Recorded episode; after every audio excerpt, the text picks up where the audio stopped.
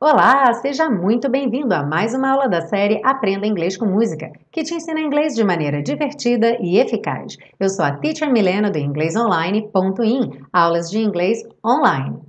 Hoje a gente continua o estudo da canção Careless Whisper, seguindo então para a parte 2, que é o estudo das estruturas do inglês.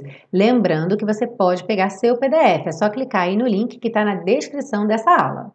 Are you ready? Let's go! Bom, na frase though it's easy to pretend, embora seja fácil fingir, é muito importante lembrar que to pretend não é pretender, to pretend é fingir. Pretender é to intend. Então pense no verbo intencionar, ter a intenção de fazer alguma coisa. Quando você pretende fazer algo, você tem a intenção. Então em inglês you intend to do something. Então, repare a diferença entre essas duas frases. He pretended to be a doctor. Ele fingia ser médico. He intended to be a doctor. Ele pretendia ser médico. Na frase should have known better than to cheat a friend, deveria saber que não se deve enganar um amigo. Esse should have known Está contraído aí should have, should have known. É uma expressão, na verdade, tudo isso. To know better than to alguma coisa, ao pé da letra seria saber melhor do que alguma coisa. Significa saber que aquilo não vale a pena, saber que aquilo não é legal, saber que você não deveria fazer aquilo. Então, no, you shouldn't do something. Então, quando pensamos I should have known better than to qualquer coisa, I should have known that I should not tarará, aquela coisa, tá? E should have known, ao pé da letra, eu deveria ter sabido. Mas em português a gente costuma falar simplesmente eu deveria saber, mesmo falando de uma situação que já aconteceu no passado. Então temos um exemplo aqui com uma frase apresentando duas variações em inglês. Com a expressão She knows better than to accept lifts from strangers. Mais explicadinho em inglês, she knows she shouldn't accept lifts from strangers. E a tradução, ela sabe que não deve ou não deveria aceitar carona de estranhos.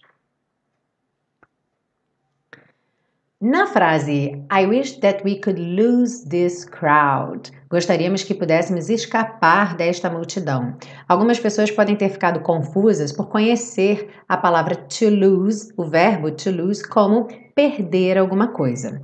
Mas ele tem esse significado, sim, de perder alguma coisa, mas também de escapar alguma coisa, conseguir uh, se desvencilhar de alguma coisa, se livrar de alguma coisa.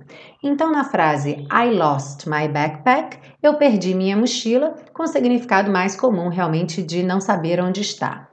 E uma segunda frase aqui, ok, relax, I think we lost them. Ok, relaxe, acho que escapamos deles, acho que nos livramos deles. Nessa situação, claro, a pessoa estaria fugindo de alguém que estivesse perseguindo essa pessoa. E na frase calls to mind a silver screen, me faz lembrar de um filme. Temos duas expressões interessantes aqui. A primeira, call to mind, que é um sinônimo de to remind. Lembra que o remind é trazer à mente, fazer lembrar de alguma coisa. Já silver screen, ao pé da letra tela prateada, é sempre relacionado ao cinema. Pode ser um filme ou a própria indústria do cinema. Por exemplo, she's a star of the silver screen. Ela é uma estrela do cinema. Essa expressão ficou famosa logo nos primeiros tempos do cinema, onde na verdade a tela era pintada de prateado por conta do tipo de projetor que se usava na época. E aí, por conta disso, mesmo a tela tendo mudado e muito, hoje em dia, por exemplo, continua se usando o termo silver screen para tudo que se refere a cinema, desde o filme até a indústria do cinema como um todo.